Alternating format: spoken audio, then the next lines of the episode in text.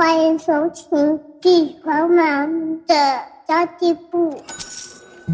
即便是忙碌的职业妈咪，一样能够打造出幸福的家。从育儿、财务知识到自我成长，我们都要样样精通。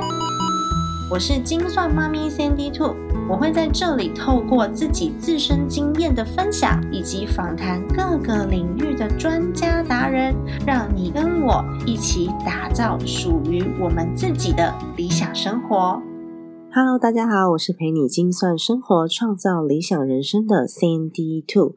呃，今天的声音真的非常难听，没办法，我有点感冒了，而且我的那个节目都是没有库存的，所以我必须即录即上。昨天晚上下班之后去开了一个蛮有趣的会议，然后大概九点四十才回到家里面。今天早上五点钟起来写稿，然后现在大概六点多开始录音了，终于写完了。好，那么今天想到的这个主题呢？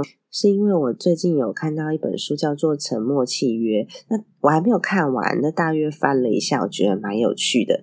再加上呢，我说我昨天开会开到九点快十点才回来嘛。其实昨天是我跟山底公不好笑交往的十一周年。然后我一大早起床，我就说：“哎，老公，今天是我们交往十一周年哦。”然后他就回我说：“哦，对啊，你看你的嘟嘟嘴都长一样。”然后我就亲了他一下。我们就去上班了，晚上呢就快十点才回来，然后一天就这样过了。我觉得我自己以前可能内心就会有很多的小剧场，会觉得很失望。为什么都是我主动，我要主动提醒他今天是周年庆，然后我要主动亲他？那为什么我都已经主动了，回家还没有小惊喜呢？然后我突然间就觉得，嗯，这些全部都对应到沉默契约里面讲的事情，所以。现在我其实已经放下期待，觉得日子这样过也还蛮好的啦。如果我真的需要一些小惊喜的话，我可以自己创造，或者是我直接跟他沟通，要他配合。因为你知道，男生有的时候他真的是想不到，他不是不愿意，所以他就是就是没有想到而已嘛。然后我有时候就会直接跟我老公讲说：“老公，你晚上可以买一个金沙回来嘛，三颗的就好了，不要买太贵的，因为我只是想要那个感觉，我并没有要你花很多钱，我也真的没有说非常想要。”吃这么多巧克力，然后我老公也会觉得比较轻松，因为他知道怎么做可以让我开心。那其实呢，就还蛮有趣的，因为我知道他想不到嘛，是因为我们自己的信念跟观念不同，并不是他因为不爱我，所以他不做。这就是呃两件不同的事情，但是常常我们都会把它想在一起，就想说，哎，他没有做这些，是不是因为他不爱我？其实不是。我讲一个嗯比较有趣的故事，好，因为。因为不好笑先生他是工程师嘛，所以以前我们在交往的时候啊，他就常常会送我一些很现实的东西，例如说空气清净机之类的东西。然后下一个节日，比如说我生日的时候收到空气清净机，下一个节日他就会说：“哦，你的滤网应该到，应该过期了吧？”所以我们两个吃一个浪漫的烛光晚餐，然后你把那个礼物拆开，里面是替换滤网，就是会有这样子的事情发生。然后后来我尝试跟他沟通啊，我就想说，你可以送我一些就是比较有浪漫代表的东西嘛？因为其实我自己的我自己的那个星盘里面，好像我忘记是对应到关系的那个。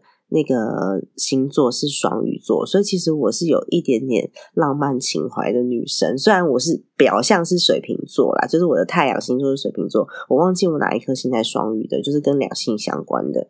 然后我也蛮就是有一点点小小浪漫的期待这样子，我就跟他说：“那你可以送我花吗？”然后从此以后，我不管什么的节日，我们现在交往已经快十年了，只要他想要送东西，他就只会送花。然后那个花就变得不是惊喜了，你知道吗？但是对我来说，我还是觉得那是我老公他想要满足我的期待，所以他愿意做这样子的事情，所以我还是觉得很感谢。只是因为我知道应应该就是花，所以我又没有惊喜。那嗯，最近看的这一本书叫《沉默契约》，我就觉得嗯，它对应在我自己的心态转变这个婚姻上面都还蛮适合的。其实只要人际关系存在，就会。呃存在这一个沉默契约，也就可以对应得上，不管是长官、夫妻、小孩、父母、朋友，其实只要关系存在都可以适用。但我今天就是比较会聊聚焦在婚姻的部分。因为我们这个 podcast 的频道很多都是妈妈朋友嘛，那我总觉得婚姻这件事情很奇妙，是因为我们刚开始交往的时候，还是男女朋友的时候，就会对对方充满期待，就觉得嗯，将来他一定会体贴、会爱你、会懂你，我们结婚了就会幸福快乐一辈子，就是跟那个童话故事一样，两个人一起本来就应该要做什么事，本来就应该这件事情呢，就是一个很吊诡的想法。因为没有什么事情是本来就应该的嘛，你会觉得夫妻本来就应该要有亲密关系，啊，都老夫老妻了，本来就应该没有亲密关系也是正常的。或是柴米油盐酱醋茶上面，我觉得我打扫了浴室，你本来就应该要知道客厅是你的范围。其实你有没有想过，这些都是你心里面的想法？然后你觉得这些事情本来就应该是一种义务，或者是你默默的以为对方应该要做一些什么事，然后默默的觉得我这样子做，对方应该要懂。然后我们有的时候也会觉得，我们这么有默契了，我们结婚这么久了，所以。他会知道啊，我不需要明说啊，还要我讲出来，要等我说出口，这样他反应也太慢了吧？我们都会有这么多这么多的自以为是，但是你要知道哦，人的本性是很难被改变的，就牛迁到北京还是牛嘛。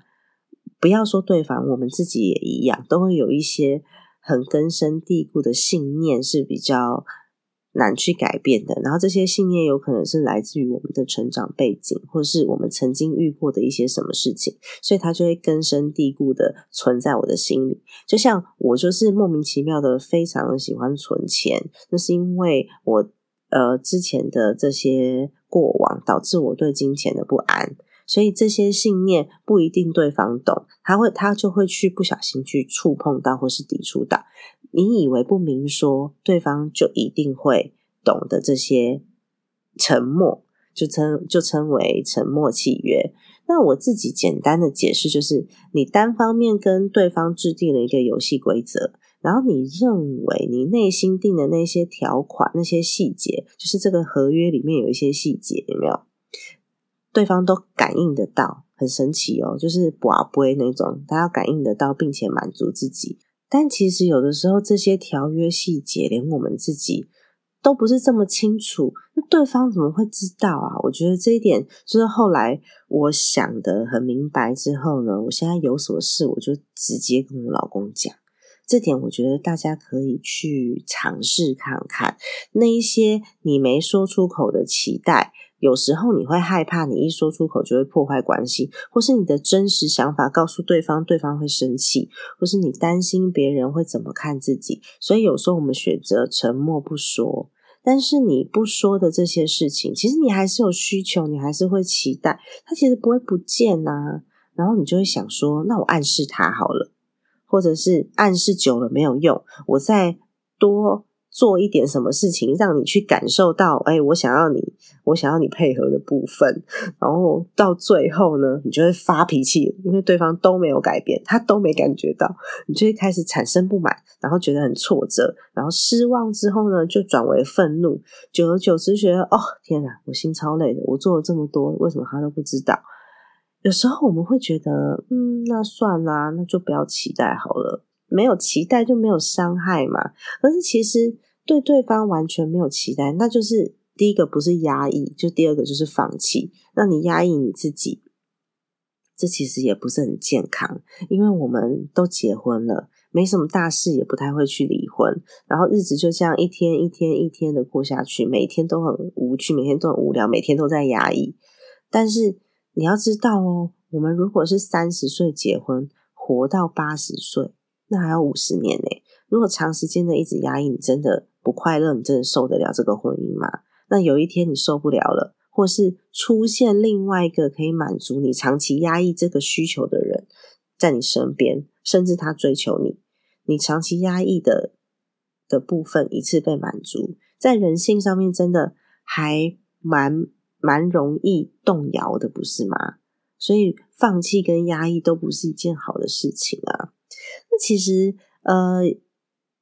有一个很知名的心理学家，出了很多本书的心理学家，叫做盖瑞博士 （Gary）。他很有名的《爱的语言》里面有提过，这个《爱的语言》其实是一个我基督教的朋友告诉我的。他告诉我这本书，然后他告诉我说：“哎，这个心理学上有有这样子的一个分类跟测验，然后有盖瑞博士这个人。”他也是我的保险业务员。然后心理学上面，每个人感受到爱的方式不太一样。那总共分为五种。第一种是肯定的语言，就是你喜比较喜欢听人家讲好听的话跟称赞的话的。第二种是接受礼物，就是你收到礼物你会觉得开心，你会觉得被祝福的。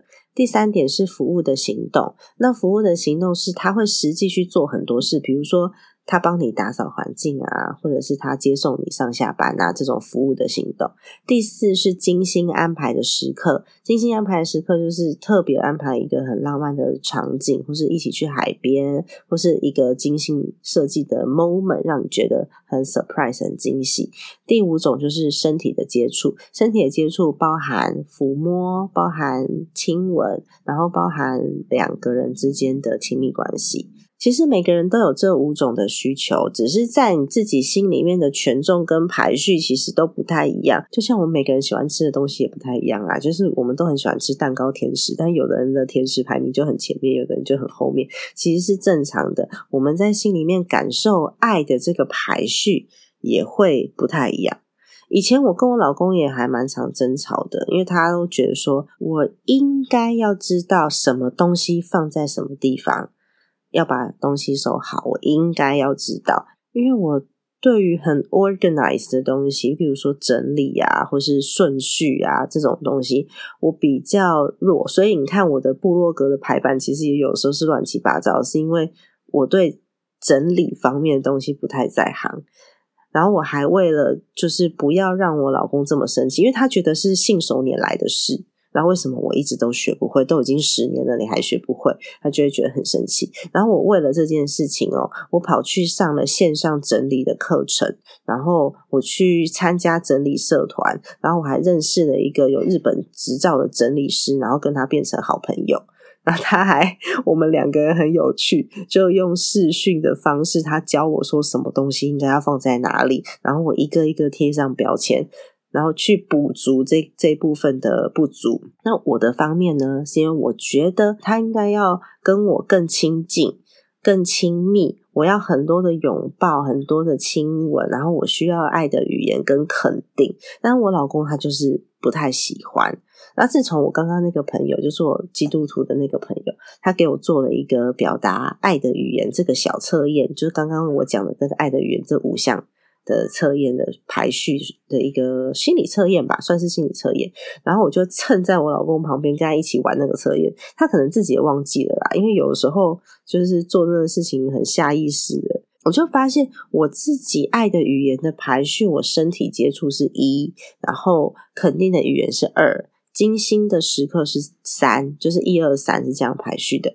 但我老公的分数哦，很集中在服务及行动，所以他就会一直做，一直做，一直做。然后他的第二个分数就是肯定的语言，就集中在这两项。所以呢，他是会透过行为来就是满足我的，他是透过他做很多很多的事情，然后他觉得我应该可以感受到爱，但是我应该是要透过语言跟拥抱，我我能我比较能够感受到爱。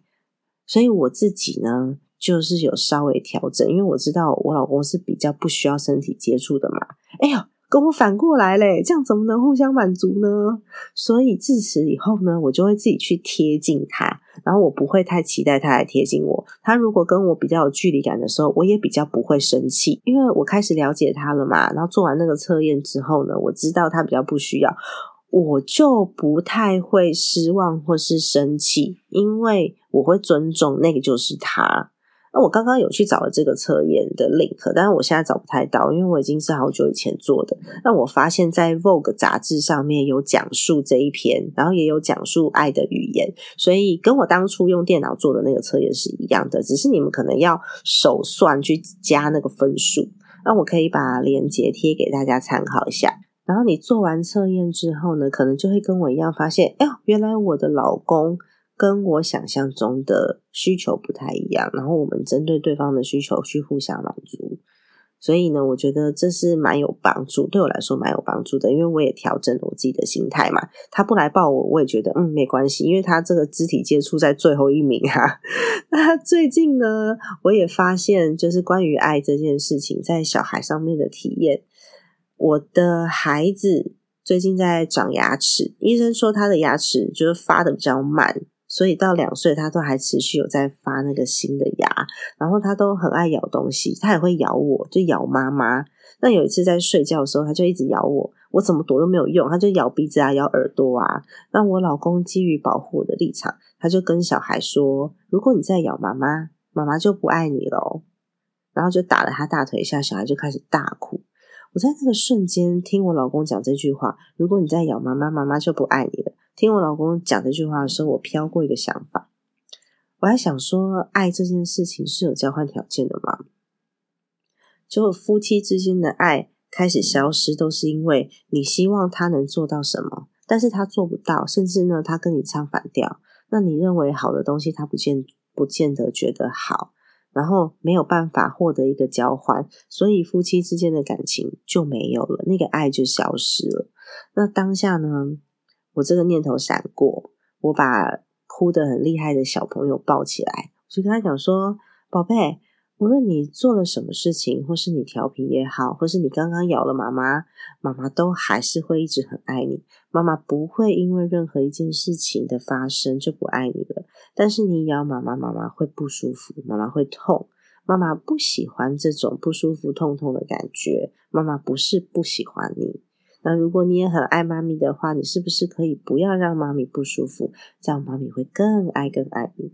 那我就在想说，我们对孩子的爱是这种很无私的，那对另外一半，因为种种的关系，可能会有过多的期待，所以导致了有交换条件的发生，才产生爱。那如果我们跟老公对应，也可以这样无私呢？就是老公。我不会因为任何一件事情的发生就不爱你，但是如果我们的爱当中能产生一些什么什么东西，我会觉得自己在你的心里是很重要的，我会觉得更快乐。是不是能够为了让我快乐，在我们的平凡生活当中有一点改变？那那个什么什么东西，就要把你自己的需求放进去，你很实际的告诉他。我觉得这就是沟通一个很好的起点，因为。爱你的人，他会很心甘情愿的，为了对方的出发点，为了对方快乐，为了想要呃更和谐的生活而变得更好。那自己想要改变自己，而不是被对方要求，所以来改变。那两个动力是完全不一样的。那如果夫妻两个双方信念都一样，并且愿意沟通，就是我为了让我老公开心，所以我去学习他的这个行动需求，我需要做些什么，他可以开心。那他为了让我开心，他去学习什么叫做爱的语言，什么叫做肢体接触。那么，如果双方都有这样子的信念，为了对方去学习的话，那么无论你在什么地方。爱就会一直跟着你，变成你生活的一部分，然后会觉得很舒服、很自在，然后就是一种哦，有你真好的这种感觉。那如果对方是很爱你的，你们就有机会互相沟通，就是彼此的期待。毕竟一段感情如果累积太多的失望，然后又互相不理解，其实很难幸福吧？应该是很难的，除非有一方就是特别特别愿意配合，但那一方就会很委屈啊。所以，如果说有人问我说：“嗯，我要嫁给一个有 A 跟 B 两个男生，我要嫁给一个比较爱我的人呢，还是嫁给一个我比较爱的人？”我一定会强烈的建议对方，以长期来看呢。一定要嫁给那个比较爱你的人，因为他会想尽办法看见你的笑容，他会愿意想尽办法让你感觉到幸福，让你开心。如果说你嫁给那个你比较爱的人，或许短期。来看，你会觉得哦，好幸福！我嫁给金城武，哦，好帅哦。但是长期来看，他并不是那么爱你啊。那你爱他，你就会想尽办法让他幸福，想尽办法让他开心，然后你就要一直去讨好。我觉得这个反而长期来说，你看嫁了以后，最少是五十年起跳嘛，多委屈啊！有一种另外一半，我听就是网友分享的，他是故意让你难过，来彰显自己的价值跟伟大。甚至他知道你喜欢的事情，你跟他说了，他就故意的不配合。他想要看到你伤心，然后他就觉得很爽，我胜利了。像这种幼稚的男生哈，赶快把自己准备好，然后拿到孩子的监护权，把财务管好，拿到孩子的监护权，然后把自己的生活顾好，拿到孩子的监护权很重要哦。然后就离婚吧，因为这对你跟孩子都好。为什么说要拿到孩子的监护权呢？因为这个人他可能他他的思考模式是。很负面的。那如果你们两个的相处不是这么顺利的话，孩子在这么负面的环境下长大，未来他对婚姻的观念，他的婚姻观也会受到母亲的影响。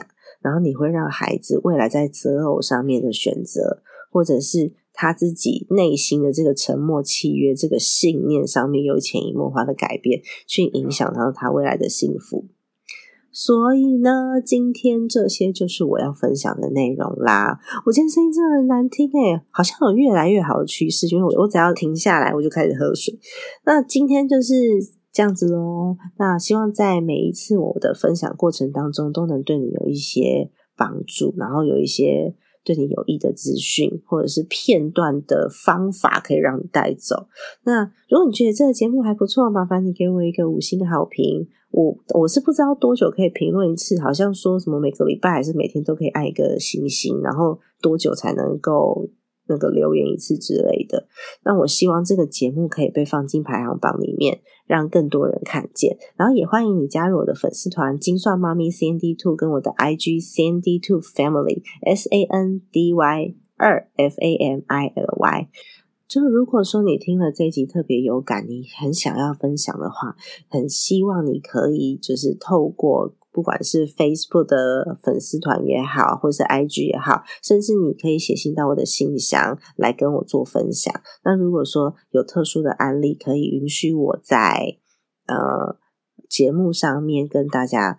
做一些说明的话，我觉得会更棒，因为你的问题有可能是很多很多千千万万人的问题。那会欢迎你写到我的信箱里面，然后我会基于就是各自保护的立场，我绝对会就是变换人名、变换性别、变换职业，然后把你的故事包装好。